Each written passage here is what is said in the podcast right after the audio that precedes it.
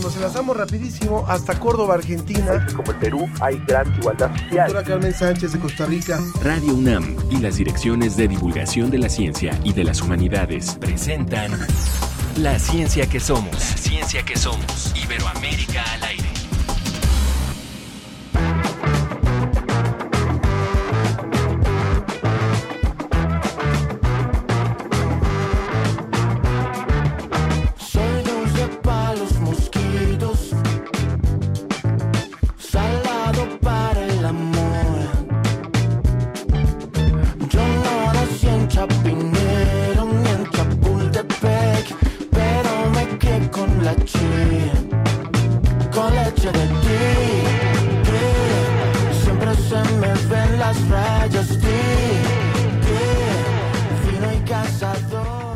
Con este buen funk no se animaron para empezar este día, pues yo no sé con qué lo harán. Seguramente con la información que tenemos hoy en la ciencia que somos. Le, le da un aire a los Gees, ¿no? Así es, sí, sí, sí, pero latino, Exacto. iberoamericano. Y con esto les saludamos y por supuesto les agradecemos mucho que pues se queden con nosotros en su frecuencia sonora favorita donde nos estén escuchando para que se enteren de las noticias que hoy tenemos sobre ciencias y humanidades. Ya saben, esto es la ciencia que somos. Yo soy Ana Cristina Olvera y por supuesto aquí está conmigo Ángel Figueroa. Ángel, ¿cómo estás? Muy bien, muy bien, bienvenidos. Y estamos escuchando justamente la canción Leche de Tigre de este grupo de indie rock. Diamante Eléctrico es originario de Bogotá, en donde justamente hace poquito eh, estuvimos presentando un libro de Frida y que nos recibieron muy bien. México, México fue el país invitado de la Feria del Libro de Bogotá. Y si por cualquier razón no puede escucharnos allá o acá, en cualquier, eh, en el horario vital de eh, su estación, en donde se transmite la ciencia que somos, lo pueden hacer a través del podcast que se queda en la página de Radio UNAM o también en la transmisión de Facebook que se hace en eh, la ciencia que somos a través de divulgación de la ciencia, Ciencia UNAM, Humanidades Comunidad y la red de medios públicos de México. Pero ubíquelo muy bien en Facebook en la ciencia que somos. Así es, hoy saludamos también en la operación a Jesús Silva, que no va a salir en los créditos, pero lo tenemos en mente y le agradecemos. Arrancamos.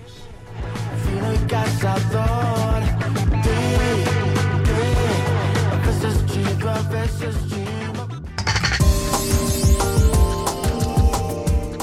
Descubren el secreto de conservación de las construcciones mayas gracias al estudio del sitio arqueológico de Copán en Honduras.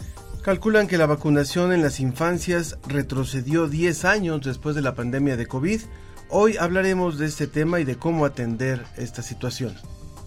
Y reconocida por la revista Time como una de las di- 100 personas más influyentes por la búsqueda de personas desaparecidas en México, hoy platicaremos con la activista María Herrera. Y en la portada de mayo de la revista Como ves, el uso de la inteligencia artificial para el estudio de las proteínas, un tema pendiente en la biología. Y ya saben que durante todo el programa estamos esperando sus mensajes. Se puede comunicar a través de nuestras redes sociales, en Facebook La Ciencia que Somos y en Twitter arroba Ciencia que Somos. Vámonos a Salamanca.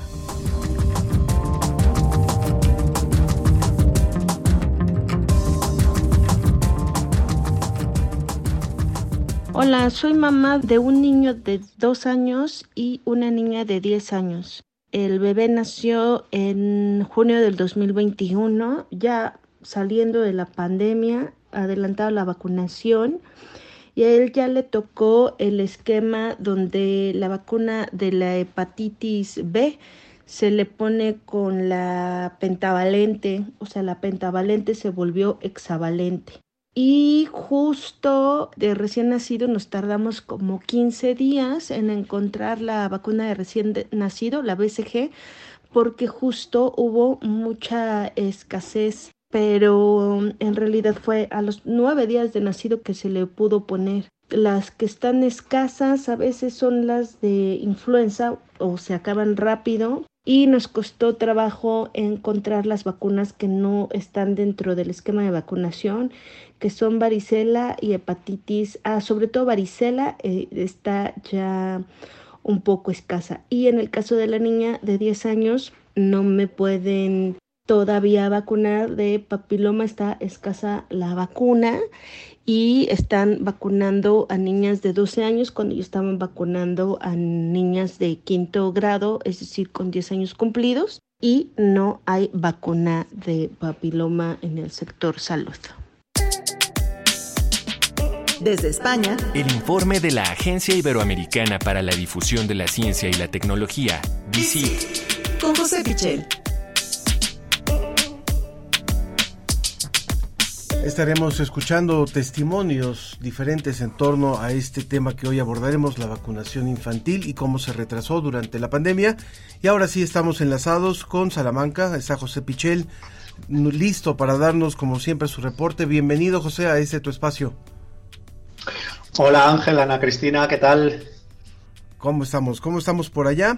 Bueno, pues eh, la verdad es que muy bien, porque además veo que tenemos una, noticia reciente que es que eh, la, Organización Mundial de la Salud ha decretado el fin de la emergencia internacional por, eh, por la COVID, así que es desde luego una buena noticia que, creo que marca un antes y un después de, después de, de, más de tres años. ¿no? Hubo quienes creíamos que no íbamos a llegar a ver este momento, pero afortunadamente parece que estamos superando esta, esta emergencia.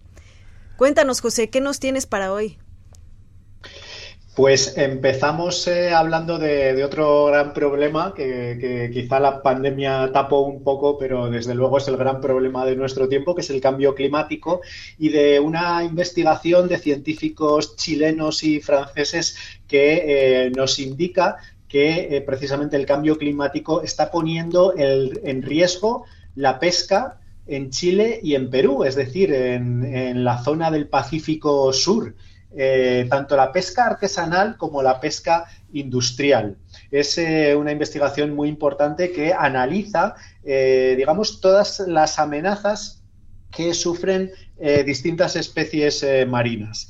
Eh, una amenaza, una primera amenaza evidente es la sobrepesca, es decir, explotamos demasiado los recursos marinos que tenemos a nuestra disposición. También está la contaminación eh, en forma de nutrientes, de metales pesados, de plásticos. Todo esto son problemas muy importantes que recoge el estudio. Sin embargo, eh, hace especial énfasis en los cambios que va a provocar el cambio climático. Eh, los investigadores han estudiado especies como el pulpo, la jibia, varias especies de camarones y eh, llegan a, esta conclusión alertando especialmente con respecto a aquellas eh, especies que tienen poca movilidad. Eh, porque hay algunas que, eh, digamos, que, se mueven eh, muy bien, se pueden desplazar en grandes distancias y si una zona empieza a ser demasiado cálida para ellos, podrían desplazarse a otras aguas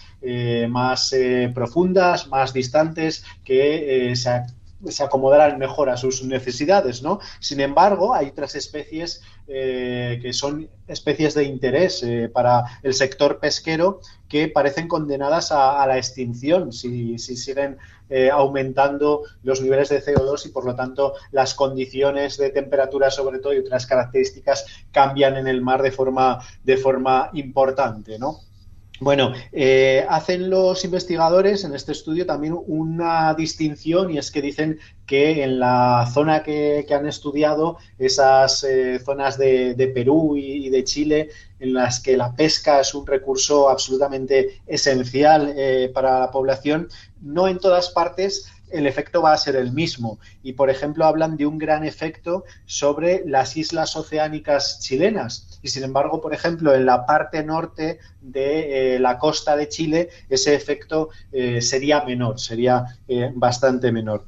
como decía al principio, mm, no hacen distinciones entre pesca artesanal e industrial, se van a ver igualmente afectadas, y también la acuicultura se va a ver afectada. Eh, los investigadores llegan a la conclusión de que muchas de estas actividades están en riesgo si sigue aumentando eh, al nivel que, lo está haciendo la temperatura del planeta y que eh, los océanos son en este caso un lugar especialmente sensible. Pues como tú decías, José, estas son solo evidencias del gran problema que, estamos teniendo con, con el cambio climático, que solamente pues la pandemia no nos dejó ver, pero que va a ser la siguiente ola que nos va a revolcar y que, a la que tenemos que poner toda nuestra atención. Pero con la segunda nota nos llega una lección en cuanto a construcción desde hace miles de años, ¿no, José? es eh, una investigación muy importante, muy interesante, eh, que es además una colaboración entre científicos españoles de la Universidad de Granada y científicos de Honduras sobre eh, la cultura maya y en concreto sobre la forma de construir que tenían. Y es que han encontrado, digamos que el secreto de que eh, sus construcciones sean tan eh, duraderas, tan bueno, tan formidables como lo siguen siendo a día de hoy en, muchos lugares arqueológicos. resulta que una clave muy importante de esas construcciones está en los morteros de cal, es decir, en, las mezclas eh, que hacían eh, entre la cal y extractos de plantas. Era algo que no se conocía hasta este momento y que se ha estudiado especialmente en el sitio arqueológico maya de Copán, que está situado en Honduras, muy cerca de la frontera con Guatemala y que es patrimonio de la humanidad desde hace ya eh, varias décadas. Los científicos destacan que eh, este lugar, que tiene construcciones que se remontan al siglo IV incluso, eh, tiene que soportar un clima tropical bastante, bastante agresivo. A veces eh, bueno, pues se ve azotado por huracanes, por inclemencias muy importantes y que a pesar de todo las construcciones pues tienen una gran fortaleza, ¿no? Y se preguntaban cómo era posible. Bueno, han utilizado diversas eh, técnicas, han utilizado la última tecnología para estudiar de qué estaban hechas eh, esas mezclas, eh, esos morteros y han llegado a la conclusión, gracias a técnicas como microscopía electrónica de transmisión o difracción de, rayos X, han podido ver la estructura de una forma muy concreta, a escala atómica incluso, y, han podido eh, analizar que eh, esos extractos de plantas combinados con eh, la cal, pues confiere, digamos, una estructura que se podría comparar con las conchas de los moluscos o con las púas de, los erizos, ¿no? Es una estructura que, que al final podría estar imitando a la naturaleza, a, las partes más duras, más resistentes de algunos animales. Eh, estos eh, compuestos tendrían ese, mismo efecto eh, que fortalecen esa, mezcla y por lo tanto dan lugar a construcciones muy robustas. Pero hay una parte muy interesante de esta investigación que nos habla de que esto es muy importante de cara primero a la conservación. Eh, por supuesto, el interés de, los arqueólogos, de todos los historiadores, estudiosos de eh, la civilización maya o de cualquier otra civilización en el mundo es la conservación. Y eh, estudiando, estudiando bien cómo está compuesta esa construcción, en este caso ese mortero, pues eh, se puede restaurar, se puede ayudar a, conservar mejor. Y además dicen, como eh, otra segunda derivada de este estudio, que quizá en la actualidad también podríamos imitar esa forma de, construir, podríamos utilizarla para eh, tener mezclas eh, más, más robustas que además de imitar a la naturaleza, pues dirán buenos resultados en nuestras construcciones actuales. Realmente interesante lo que nos has compartido hoy, José. Muchísimas gracias por esta información. Y sería importante también decirle al público dónde pueden encontrar la nota completa, las dos notas completas y más información sobre ciencia y tecnología a nivel iberoamericano. Pues estas informaciones que son muy recientes, son estudios eh, científicos publicados recientemente, las pueden encontrar en la Agencia Iberoamericana para la Difusión de la Ciencia y la Tecnología, DICIT, en www.dicit.com y por supuesto muchísimas más informaciones eh, relacionadas con el medio ambiente, con la salud, con la tecnología. Eh, bueno, pues de todas estas materias publicamos muchísima información científica eh, cada, cada semana. Pues ahí estaremos muy atentos, como siempre, a la agencia DICIT. Un abrazo. Hasta luego. Continuamos. La ciencia que somos, la ciencia que somos. Entrevista. Yo casi completé el esquema de mi hijo. Nosotros tuvimos una cuestión de que le dio varicela, entonces no le pudimos poner una de las primeras vacunas. Nos pidieron que no lo hiciéramos. Después cuando fuimos ya no había vacunas. Justo para cuando empezó la pandemia estábamos planeando llevarlo, pero pues sí nos quedamos con el miedo de es un lugar público, es el centro de salud, existen muchos factores que no, no queríamos arriesgar.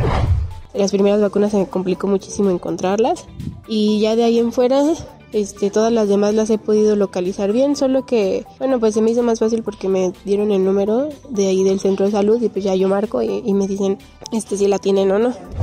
Mis hijos sí están vacunados y confío en las campañas de vacunación porque considero que es una medida para prevenir enfermedades y así tener una mejor calidad de vida. Hola, soy Lupita H. Martínez. Tengo un hijo de 14 años y tiene incompleto su esquema de vacunación, eh, las vacunas del sector salud. Y desde hace un año aproximadamente he recorrido diferentes centros de salud y me dicen no hay vacunas, venga el próximo mes. Hace 15 días pude vacunarlo contra hepatitis B. Platicando con la misma doctora del centro de salud me dijo, señora, no se preocupe, más del 70% de los niños y adolescentes no tienen su esquema completo. Claro que me preocupa porque yo quiero protegerlo con las vacunas, ¿no? Pero entonces he ido persiguiendo las vacunas para mi hijo, a ver en dónde hay.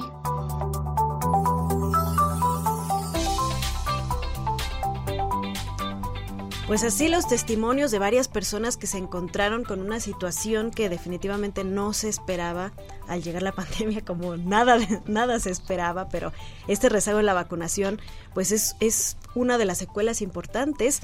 Como ya lo decía José, hoy nos despertamos con la noticia de que la Organización Mundial de la Salud declaró terminada la emergencia por COVID y hoy para platicarnos pues sí, un poco de esto, pero sobre todo de qué está sucediendo con las vacunas y cómo nos puede afectar este problema y cómo solucionarlo. Está con nosotros Carol Perelman. Ella es química, farmacéutica, bióloga por la UNAM, directora del Jardín Weisman de Ciencias, promotora de los Jardines de Ciencia, investigadora, conferencista, divulgadora y colaboradora de distintos medios de comunicación. También miembro de la Red Mexicana de Periodistas de Ciencia y de la Sociedad Mexicana para la Divulgación de la Ciencia y la Técnica. Carol, bienvenida. Muchas gracias por estar con nosotros. Muchas gracias a ustedes, Ana Cristina, Ángel, ¿sí me escuchan? Sí. Te escuchamos y te vemos perfectamente. Excelente. Pues gracias por invitarme, estoy muy emocionada de platicar con ustedes. Sí, Carol, primero que nada, ¿qué significa esto de que la OMS haya declarado terminada la emergencia por COVID? Que no significa, obviamente, que ahorita mágicamente haya desaparecido el virus de, del mundo. ¿Qué es lo que significa y cómo debemos de tomarnos esta noticia para empezar? Claro, Ana Cristina, es una noticia sumamente importante y como bien lo mencionas, no es de que el virus desaparece, incluso no es de que la enfermedad en sí cambia.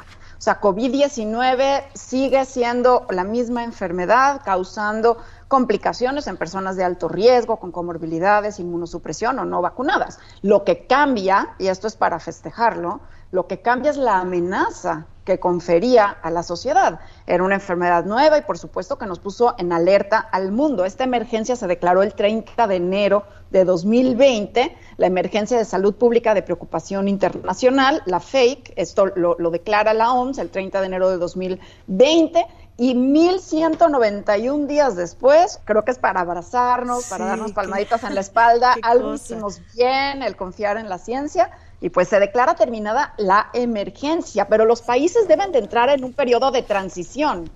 O sea, los países deben entrar en un periodo de transición porque tampoco es soltar todo lo que estamos haciendo, al contrario, es seguir con acceso a vacunas, seguir con acceso a tratamientos, seguir monitoreando el virus, pero ya distinto, ya no es una emergencia, ya es algo más a largo plazo.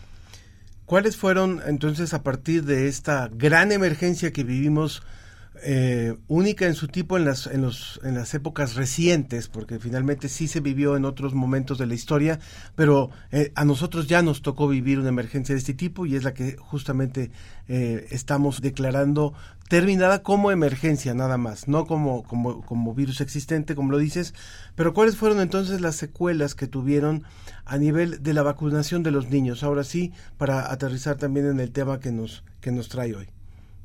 Claro, Ángel, y precisamente eso es muy importante, porque una de las grandes secuelas eh, que nos deja esta pandemia por COVID-19 es la falta de vacunación que tenemos en la población infantil. Justamente hace unos días la UNICEF sacó un reporte abrumador porque encontró que una gran eh, proporción de los niños menores de dos años no han recibido sus esquemas iniciales de rutina. Estamos hablando de enfermedades que se pueden evitar, que son prevenibles y que ya teníamos controladas, como la difteria, tétano, sarampión, tuberculosis, petrucis, polio. Incluso hemos erradicado una enfermedad que era mortal, que era la viruela, la viruela humana se erradicó en 1980 gracias a la vacunación. Sabemos que la vacunación es una de las estrategias de salud públicas más importantes después del acceso al agua potable para controlar enfermedades infecciosas. Entonces, hoy, por ejemplo, que tenemos estas vacunas, que estábamos teniendo una cobertura importantísima. imagínate, eh, en tres años, en tres años de pandemia, nos atrasamos diez años en cobertura. Entonces, esto es un llamado a las mamás, a los papás, pero también a los eh, servicios de salud a hacer disponibles estas vacunas para que nos pongamos al día. Justamente la semana pasada fue la semana de vacunación de las Américas, promovida por la eh, eh, OPS aquí en Latinoamérica, y eh, el slogan, este, su, su, su, hashtag, digamos, era ponte al día, cada vacuna cuenta, porque necesitamos como mamás, papás, educadores, ir con nuestros niños y ver qué les falta. Si les falta la BCG, la de, la de, la de tuberculosis, hepatitis B, la pentavalente, que incluye el polio, difteria, tosferina, hemófilos, influenza, tétanos, las de neumococo, la de rotavirus, la de sarampión, rubiola y, y paritoditis. ¿Y qué pasa? Que cuando dejamos de aplicar estas vacunas, estamos creando unos vacíos en nuestra población y podemos ver brotes, brotes que hemos empezado a ver en algunas partes del mundo donde estaba controlado, por ejemplo, polio, y entonces vemos brotes en Nueva York o de sarampión, que son enfermedades que ya teníamos controladas y esto es una pena, papás, mamás, porque finalmente no nada más estamos hablando de la salud de nuestros hijos, sino también estamos hablando de un costo. Eh, las vacunas lo que hacen tienen un retorno de la inversión importantísimo, o sea, por cada dólar invertido en vacuna, se regresa 26 dólares de evitar enfermedades. Entonces, véanlo a través del lente de la salud, véanlo a través del lente prosocial, véanlo a través de la parte monetaria la vacuna es importantísima y necesitamos proteger a nuestros niños. Además, en México nos queremos vacunar, ¿eh? 95% de los papás y las mamás creen importante la vacunación de nuestros hijos. Creo que esa es una gran ventaja esta que mencionas al final, Carol, que en México tenemos una confianza muy fuerte en las vacunas, estamos acostumbrados en la escuela, o sea, yo no creo que exista una persona en México que no lo hayan vacunado en la escuela, ¿no? Y que, que a todos nos han vacunado. Y, los que movimientos antivacunas son realmente pequeños en nuestro país. Exacto eh, estaba escuchando también, Carol, que bueno, cuando mm, eh, sucedió esta emergencia por COVID y se tuvo que volcar no solamente pues eh, cambiar un montón de cosas, sino toda la industria de las vacunas tuvo que volcarse a atender pues la producción de esta vacuna de emergencia para poder salir ¿no? de, esta situación. Eh, en ese aspecto, ¿qué opinas? ¿Qué tan lejos estamos? Porque escuchaba que, por ejemplo, el, el vidrio para crear los frasquitos de vacuna, pues todo está, las jeringas, ¿no? O sea, todo está enfocado en este momento en COVID y por eso se ha retrasado también un poco la producción o un mucho la producción de otras vacunas. ¿Qué opinas de esta, de esta situación?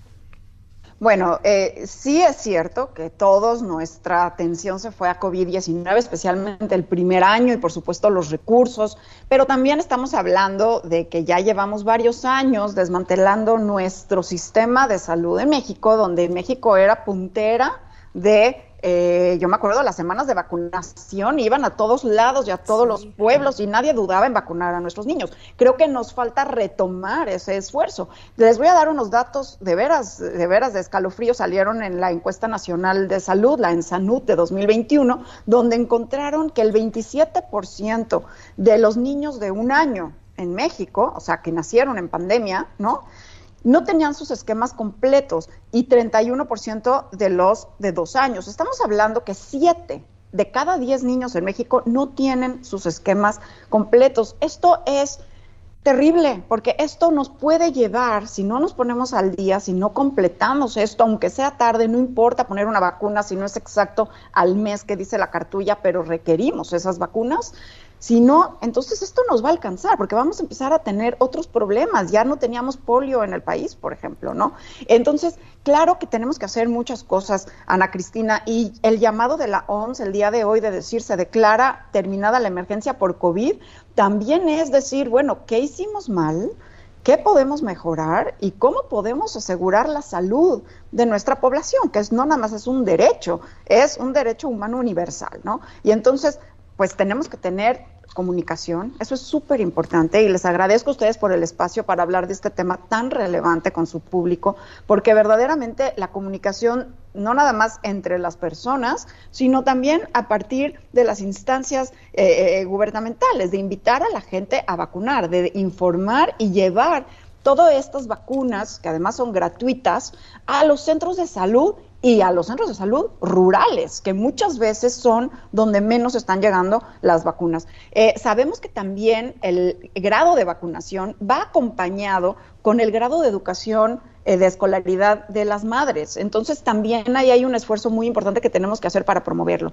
Y, claro que el acceso es importante, pero como bien dices, la disponibilidad también es un factor que debemos de revisar y poder proveer a la, a la población de esto y empezar a poner nuestras prioridades claras en el país, donde la salud creo que debe de ser siempre la prioridad número uno junto con la educación, ¿no? Algo también que vale la pena mencionar no nada más en los niños, a veces pensamos solamente en vacunación equivale infancia, ¿no? ¿Y dónde está nuestra población adolescente? Tenemos una vacuna sumamente importante que es la del papiloma humano, que previene uno de los cánceres más importantes a nivel eh, mundial, pero especialmente Latinoamérica y México, que es el cáncer cervicuterino. Y que en México íbamos muy bien con la vacunación a niñas y a niños adolescentes, y ahora estamos en menos de 1% de eh, aplicación. Y eso es preocupante, porque estábamos empezando a controlar una enfermedad que era eh, la causa número dos de muerte en mujeres. Y ahora de pronto no estamos vacunando contra un virus que ya sabemos que es carcinogénico y que podía evitar cánceres. Entonces, creo también es muy importante eh, que los adolescentes sepamos, sepan yo ya no soy adolescente, que requieren esta vacuna de papiloma humano y hablemos también de los adultos mayores. También hay vacunas que requerimos para los adultos mayores, como la de herpes, como la de influenza anualmente, como por ejemplo este, eh, la vacuna que acaba de salir, hace unos días la FDA autorizó la vacuna eh, contra el virus respiratorio sincicial. Entonces, bueno, creo que tenemos que apostarle a la vacunación. y pues es una invitación pública tanto para la población como para los medios para poder presionar a que exista este acceso y también la disponibilidad y por supuesto un llamado a las autoridades a bueno, sí estábamos en emergencia por COVID-19, pero es urgente rellenar este, este, este vacío que se hizo en parte por COVID y en parte por lo que veníamos trayendo, como que se sumó y se hizo esta avalancha de vacío de vacunas y pues tenemos que ponernos al día. Estamos hablando con Carol Perelman, ella es química, farmacéutica, bióloga por parte de la UNAM y directora del Jardín Weisman de Ciencias. Y agradecemos muchísimo las comunicaciones que hemos tenido del público, como Mario Alberto Mora, que, que dice que se ve muy bien la, la, por cierto, la grabadora atrás, pero él, él también hace un comentario y dice, en el caso de México, el problema no fue el COVID, es el pleito que tiene el gobierno con los proveedores y las ocurrencias para administrar el sistema de salud. Eh, creo que Carlos lo ha dicho de alguna forma, eh, se, se detuvo, se, no se le dio la importancia que se le daba a las, a las eh, grandes jornadas de vacunación. Se habló también de cómo finalmente muchos recursos se derivaron al COVID. La pregunta sería, Carol, ¿cuáles pueden ser las consecuencias si no hacemos algo? Ya se habló de 10 años de atraso, pero ¿cuál es la, repercusión en los niños que hoy tienen un año, dos años, cinco años, diez años, trece años, en si no se hace algo urgentemente? Bueno, este, empezando por dejar claro que eh, las vacunas evitan 4.4 millones de muertes en el mundo anualmente. Eso es un número importante.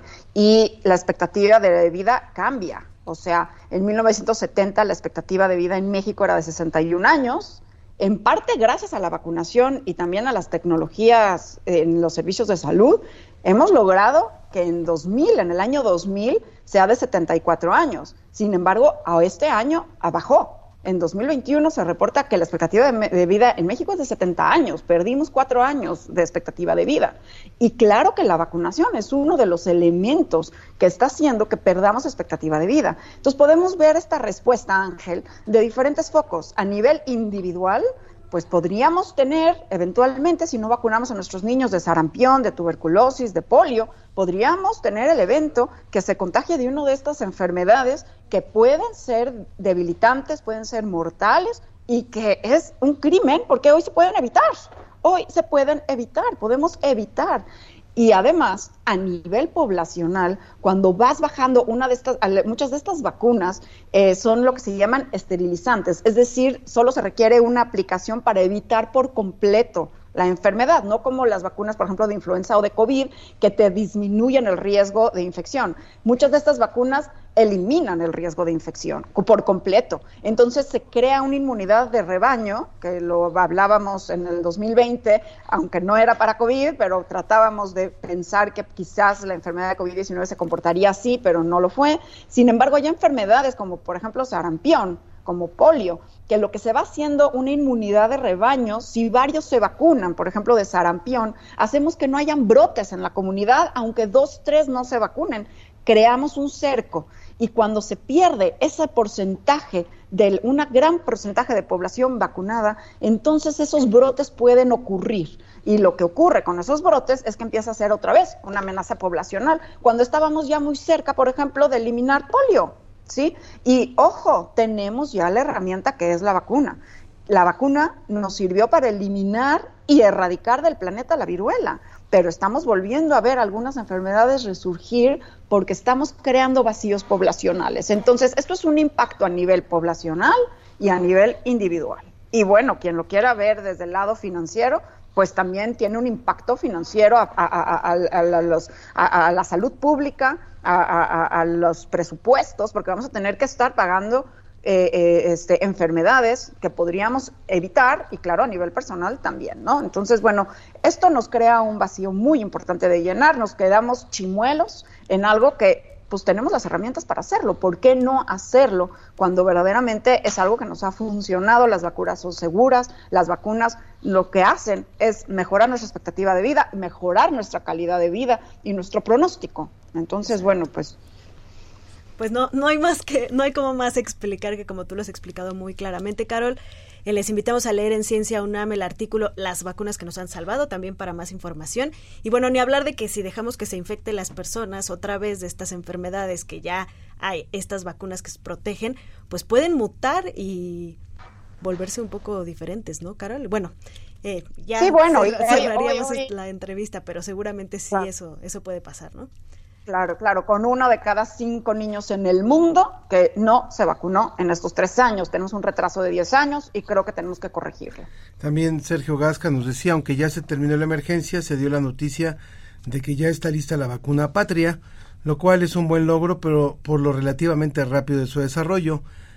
Bueno, rápido, espero que se retomen las campañas de vacunación en los niños, especialmente en zonas marginadas. Carol, muchísimas gracias por haber estado hoy con nosotros. Pues muchas gracias Ángela, Ana Cristina, a todo tu auditorio, a vacunarnos y a ponernos al día. Muchísimas gracias por el espacio. Muchas gracias. gracias. ¿Cómo ves? Una Catarina aletea 85 veces por segundo.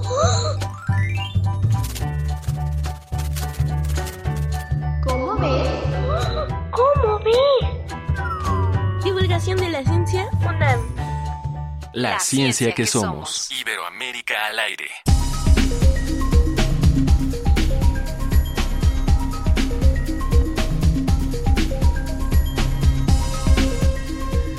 Continuamos en la ciencia que somos y ya está con nosotros Mari Herrera, ella es activista reconocida como una de las 100 personas más influyentes por la revista Time. Bienvenida y gracias por estar con nosotros en este espacio.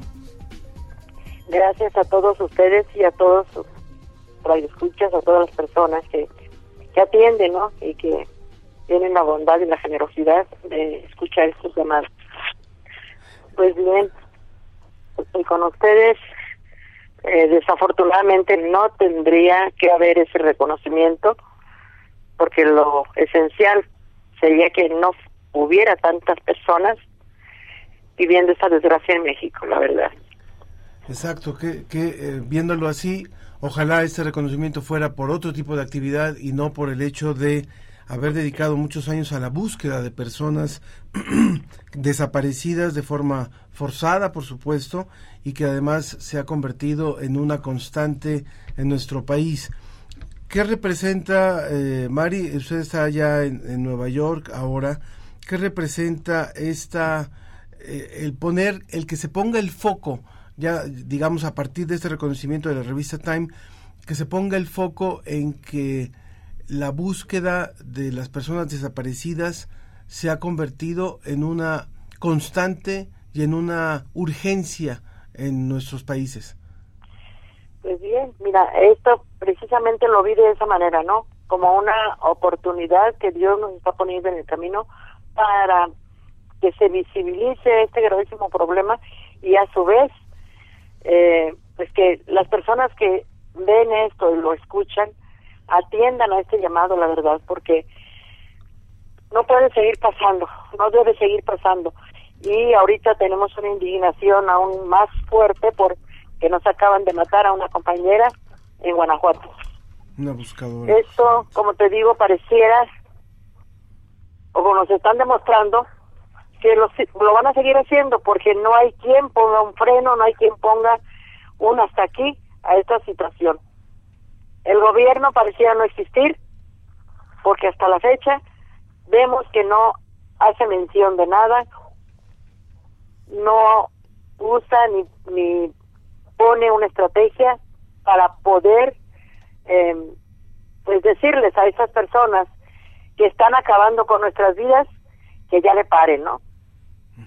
No sé qué piensen, no sé qué sientan, porque pues el presidente dice que todo está bien, que no hay problemas en México, que México es un, un país, pues sí, con, con muchas riquezas y lugares de hermosos turísticos, por eso según vienen personas de fuera a visitarnos. Pero yo escucho lo contrario, por allá están diciéndoles no visiten México porque los pueden desaparecer. Y te repito, no solamente desaparecen a nuestros hijos, sino que los tiran, los sepultan en lugares que ellos creen o saben que jamás los vamos a encontrar. Esto es todavía peor. Pero en fin, estamos aquí, como te digo, ojalá y que esta oportunidad pues sea de verdad acogida, sea de verdad eh, tomada con este interés pues que, se pretende, ¿no? Que esta situación ya no siga avanzando. Así es, doña Mari. Teresa Maguellal, la, la madre buscadora que fue asesinada hace eh, pues pocos días en, en, México, que no es la primera vez, además que esto sucede, que sucede sistemáticamente, este reconocimiento que pues duele, ¿no? Por esta situación, porque no necesitan reconocimientos, necesitan que la situación cambie y es lo que ustedes están tratando de hacer. A mí me gustaría que nos platicara un poco de cómo ha sido esta vinculación entre, entre las personas que se han convertido en buscadoras, que no son solo madres, son familias enteras eh, y que han construido redes, la red nacional, la red de enlaces nacionales. ¿Cómo funciona esta vinculación entre ustedes y, y cómo les gustaría que fuera tomada en cuenta esta, esta organización por las autoridades? Pues mira, para mí este, este reconocimiento precisamente en lugar de darme gusto me da tristeza, porque ¿cómo es posible que en otros espacios muy lejanos a nuestro país, a nuestro México, a nuestra casa, que es México, se brinde ese reconocimiento, que esté pendiente, digamos, de las actividades, de las acciones que se están llevando a cabo a raíz de esta desgracia. Y en México se desconozca totalmente porque no, no parecía importarles a nadie, no le importa a nadie. Bueno, eh, en cuanto a la sociedad civil, puedo decirte que poco a poco, muy lentamente están despertando, porque traemos con nosotros en nuestros equipos de trabajo mucha gente solidaria que sin tener un familiar desaparecido nos brinda su corazón, nos brinda sus manos, nos brinda sus conocimientos para poder seguir en esto. Y decirte que esta organización pues tuvo un, un uh, inicio, podríamos decir, claro, en base a un dolor, en base a, a la necesidad de buscar y encontrar a nuestros familiares. Empezamos como familia, sin tener conocimientos, sin tener bases ni económicas ni de ninguna índole. Y lo logramos. Gracias a Dios, esta pequeña unión de familia fue bien tomada por otras personas, como te digo, de la sociedad civil, grupos de jovencitas, jovencitos que nos han estado acompañando desde hace más de 10 años ya. Y ellos se han dado la tarea de acompañarnos, de darnos esa fortaleza que necesitamos. Y como te digo, prestarnos sus conocimientos, porque son jóvenes que hemos rescatado, puedo decirte, de las universidades. Jóvenes con muchas capacidades, pero que a su vez pues tienen ahí todos los conocimientos adquiridos en su mente, pero no tienen, eh, digamos, la práctica. Y nosotros les decimos siempre esto, ¿no? Que nos presten sus conocimientos para nosotros fortalecernos con ellos y poder seguir avanzando y buscando a nuestros seres queridos. Y a ellos les sirve como pues su práctica, ¿no? porque unen la teoría a la práctica y para ellos esto es pues muy muy bueno. Pero decirte también que después de este pequeño grupo familiar, porque lo, formamos con la intención de poder salir a buscar, porque nosotros salíamos solos a, pues a, buscar información, no que nada, porque no podíamos salir a campo a buscarlos. Y sabíamos que nuestros hijos no están en los detrás de los escritorios, como lo hacen los ministerios públicos, teniendo un cúmulo de papeles ahí, que de verdad pues ahí están y no sirven para nada. Porque no llevan a cabo una, eh, ¿cómo se puede decir?, investigación, ¿no? Sino que están ahí nada más mandando requerimientos, mandando oficios y acumulando papeles. Nuestros hijos sabemos que no están ahí, y por eso salimos a buscarlos. Para esto necesitábamos unir esfuerzos y decidimos salir a los eh, lugares, a los estados, a, a buscar personas que igual con este dolor, porque este dolor es el motor que nos impulsa, que nos lleva para poder encontrar a nuestros hijos, a nuestras familias. Y pues lo logramos muy lentamente porque, te digo al principio, fueron nada más siete estados los que se involucraron y dijeron sí. A los demás no pudimos visitarlos porque obvio no teníamos recursos ni teníamos las capacidades para hacerlo. Ahorita, afortunadamente, las personas que sufren este dolor buscan la manera de irse adhiriendo a estos grupos que ahorita no lo tengo que decir con, con orgullo. Al contrario, me da tristeza porque esto indica que la situación va avanzando. Tenemos 192 grupos colectivos en diferentes estados de la República. Para hacer exacto, más o menos son 26 estados, 27, donde tenemos presencia. Y todas estas personas, todos estos grupos, asociaciones que están informando, todas con ese mismo deseo de salir, de buscar y encontrar lo que hayan dejado de nuestros hijos porque bien sabemos que, dadas las condiciones que estamos viviendo, difícilmente los vamos a encontrar con vida, pero también los buscamos con vida, desde luego. Así que, pues te digo, esta ha sido una tarea mucho, muy difícil, muy cruenta, porque tú puedes saber que nos han estado matando a las madres buscadoras, a las familias que salimos a buscar. Y el gobierno pareciera, como te digo, no importarle, porque no nos dan la protección de vida. Estamos hablando con María Herrera Magdaleno, ella es activista mexicana, quien ha trabajado en la búsqueda de personas desaparecidas, que ha sido reconocida como una de las 100 personas más influyentes del mundo por la revista Time, un reconocimiento que se hace que se ha dado, por ejemplo, también a Luis Ignacio Lula da Silva, a Gustavo Petro, a Joe Biden o sea, para que veamos el tamaño de esta, de esta lucha y el tamaño de esta labor. Y me hace recordar, eh, doña Mari, a, a Esther que seguramente recordará allá en, en Chihuahua y que fue de las primeras que empezaron a documentar las, eh, los asesinatos de mujeres en Ciudad Juárez. Decía, aquí en Ciudad Juárez es muy fácil secuestrar a una muchacha y es muy fácil matar a una muchacha. Lo decía así por los niveles de impunidad, por los niveles de vacío que había por parte de la autoridad. Creo que lo que usted nos ha dicho hoy es finalmente otro llamado más a la responsabilidad, por un lado, de los órganos de gobierno encargados de velar por la seguridad, pero yo diría que también es un llamado a la sociedad, porque si no nos aprendemos a cuidar entre nosotros, si no aprendemos a, detectar los riesgos, a cuidar y a educar de otra forma, a, a orientar lo que tiene que ver con los hijos, con los jóvenes, con los adultos, pues finalmente esto va a seguir yendo cada vez peor. Lo que decía Esther Chávez Cano hace 20 años sobre Ciudad Juárez, desgraciadamente se ha permeado a todo el país. Le agradecemos muchísimo que haya estado hoy con nosotros. Doña Mari, algo breve que quiera decir para concluir. Pues sí, mira, yo decirle a la sociedad, y esto a lo mejor suena repetitivo porque la verdad lo he estado diciendo continuamente, decirles a todas las familias, a todos los hogares a donde lleguen tu voz y lleguen esta comunicación, que por favor dejen de revictimizarnos, diciendo que en algo andaban nuestros hijos, por algo les pasó, en algo malo andaban. Y yo quiero decirles que tengan mucho cuidado, porque esto no es verdad. Esta desgracia las puede alcanzar a cualquiera.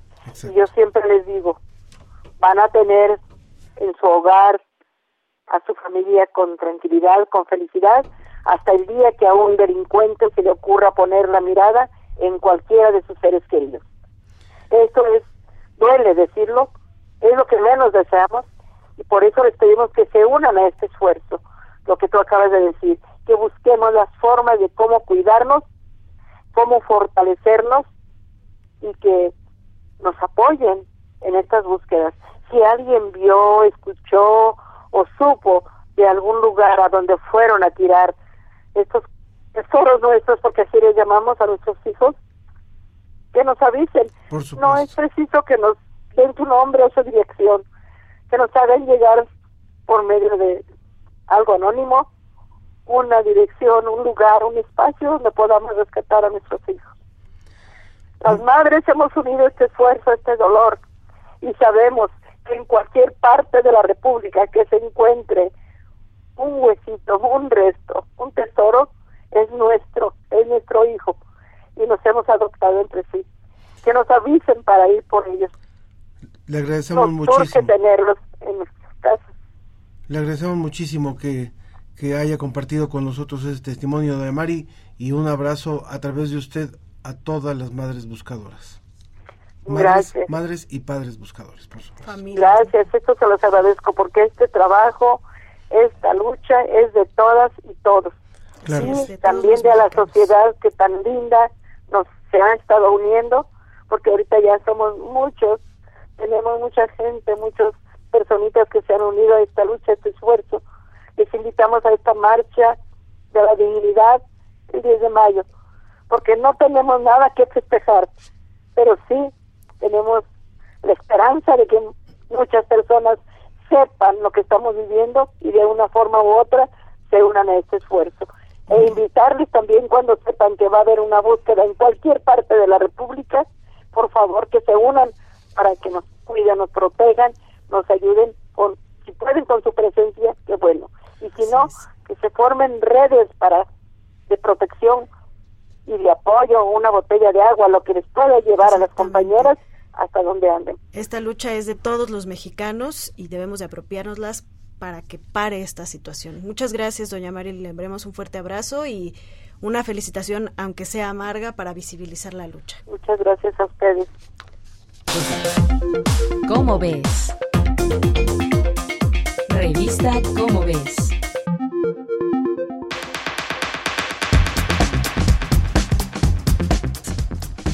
Ya estamos Ya estamos con Sergio de Régules, físico y divulgador de la Dirección General de Divulgación de la Ciencia de la UNAM. Después de esta entrevista, pues es duro continuar, pero tenemos revista eh, de cómo ves de mayo, Sergio, y vienes a presumirnos todos los tesoros que vienen ahí escondidos. Así es, eh, me da mucho gusto presumirlos. Queda muy poquito tiempo, entonces voy a hacer muy breve este número de cómo ves, que además trae una portada fabulosa que ya verán, la pueden buscar en la página de la revista. Trae un artículo de Alejandra Manjarres que se titula Plegando proteínas y Alejandra en ese artículo nos cuenta cómo se está resolviendo con inteligencia artificial un problema sumamente peliagudo y es el de saber cómo las formas que tienen las proteínas, que son básicamente las maquinitas moleculares que tenemos todos en el organismo, y hay que saber cómo son, de qué forma tienen para entender su funcionamiento. Se está resolviendo con inteligencia artificial un segundo artículo para este mes, que es el de más calor, por lo menos aquí en la Ciudad de México, en el que Miguel Rubio Godoy nos cuenta de las adaptaciones de los animales que viven cerca de los polos en climas muy fríos para poder sobrevivir a, al frío. Y lo bonito es que la evolución nos indica también a nosotros cómo podemos abrigarnos cuando vengan los meses de invierno, que todavía nos falta un rato. Y mi preferido personal en este número se llama La vida secreta del artículo científico y es de Alejandra Arreola y de Diana Y ellas nos cuentan de cómo surgió y cómo funciona una institución muy importante en la ciencia, que es la revisión por pares, que consiste en que tú mandas un artículo a una revista especializada y no sale así nada más, sino que se somete a un proceso de revisión muy cuidadoso, eh, que es muy importante para la ciencia. Aquí viene la historia, cuando falla, qué pasa, los nuevos experimentos que se están haciendo y por supuesto trae otras cosas el como ves de este mes, pero los, los dejo para que las descubran en la propia revista. Además de estos que nos dices que son como los imperdibles, se, eh, nos, nos, contabas la vez pasada que se va calentando la celebración del 25 eh, aniversario de la revista, ¿no? Así, así es, así es Ángel. No sé si en este número sale, pero vamos a tener convocatorias para un concurso de fotografía, para un curso de para autores y cosas así que ya iremos anunciando. Todavía tenemos un par de minutitos por si quieres hablarnos de algún otro de los materiales que se encuentran en la revista. Como ves, la pueden buscar, por supuesto, en los puestos de periódicos. También en, a través de, del internet la pueden comprar en, línea. también se Entiendo. encontrar. Pues fíjate que sí quiero hablar de la columna más o menos reciente, ya tiene unos meses de Gerardo Cifuentes, que se llama Tecnograma, donde es, es un breve ensayo donde nos habla de cosas que están pasando o que pueden pasar. Y en este caso nos habla de la ficción climática que es una nueva forma una nueva forma de contar historias sobre lo que puede pasar con el cambio climático y cómo se podría solucionar es una especie de ciencia ficción eh, muy entretenida eh, y desde luego también está nuestro cómic que, que debutó también hace unos cuantos meses y en el número de hoy es de otras galaxias. Es cómo sabemos que, que hay otras galaxias muy bien. Excelente. Y estaremos muy pendientes porque para estas convocatorias de fotografía, etcétera, va a haber premios muy interesantes y va a haber también exposiciones, un montón de cosas que se están preparando para la Así es, ya les iremos avisando. Ahora, una pregunta también, Sergio. ¿Hasta dónde también eh, esta, en estas invitaciones se, se puede que los jóvenes lectores de Cómo Ves y los profesores que leen Cómo Ves puedan sumarse con textos? A la revista? Ah, bueno, tenemos, tenemos una sección que se llama Aquí estamos, que donde pueden escribir, nos mandan y nosotros vamos escogiendo textos. Son textos breves acerca de experiencias personales con la ciencia, pero desde luego que quien sea puede mandarnos artículos, nosotros no miramos quién lo escribió, miramos cómo está escrito. Entonces nos pueden también mandar artículos si sienten que tienen, eh, ¿no? que tienen la suficiente eh, capacidad para escribirnos artículos de la revista, nosotros solo miramos cómo está escrito el artículo y no quién lo escribió. Excelente, pues también, también investigadores lo pueden hacer. Investigadores, divulgadores, periodistas, pero quien sea que lo haga bien, nosotros no miramos si ha escrito antes o no ha escrito antes, ¿no? Qué importante, pues eh, una invitación para quienes ya conocen cómo ves y quienes no la conocen, la verdad es que es un esfuerzo de todo un equipo que desde hace 25 años, casi integrado por los mismos participantes, siempre estuvieron, eh, bueno, bajo la, la, cabeza de Estrella Burgos eh, durante muchísimos años y que han trabajado, han trabajado en este proyecto de divulgación que se ha vuelto emblemático finalmente para, para y, y, y también un referente. Muchas gracias, Sergio. Gracias, chicos. Muy bien, y aprovecho también para comentar que está abierta ahorita la convocatoria de la revista Cómo ves. Cuéntanos cómo nos ves consulta las bases, esa está abierta ahorita, pueden encontrarla y las vamos, la vamos a poner ahorita en nuestras redes sociales. Y agradecer también, por ejemplo, a Edgar Bennett que dice, siempre interesante el programa, se agradece todo su trabajo y generosidad. Gracias a quienes se han comunicado con nosotros. Muchos saludos a Sergio Gasca, quien también nos saluda desde muy temprano. Eh, Ana Cristina Peláez, que también nos manda un saludo, y a Mario Alberto Mora Lara, que te manda saludos a ti, Sergio. Muy bien, pues nos, nos vamos, nos despedimos y agradecemos a todo el equipo que hizo posible este programa con un poquito de música, de esta música eh, colombiana del grupo Diamante Eléctrico. Ana Cristina Olvera. Ángel Figueroa, hasta la próxima.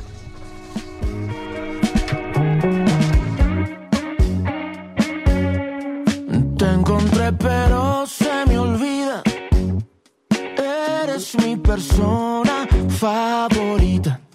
A pesar de mí, de todo lo que fui, puede que me vaya bien. Cuando tuve coraje llamé, pero nunca Prince bailé. Fui parche en tu llanto, tú y yo somos tanto, pero a veces no lo recuerdo. Perdón si me pierdo, no me he podido encontrar. No, lo que necesito están los dos.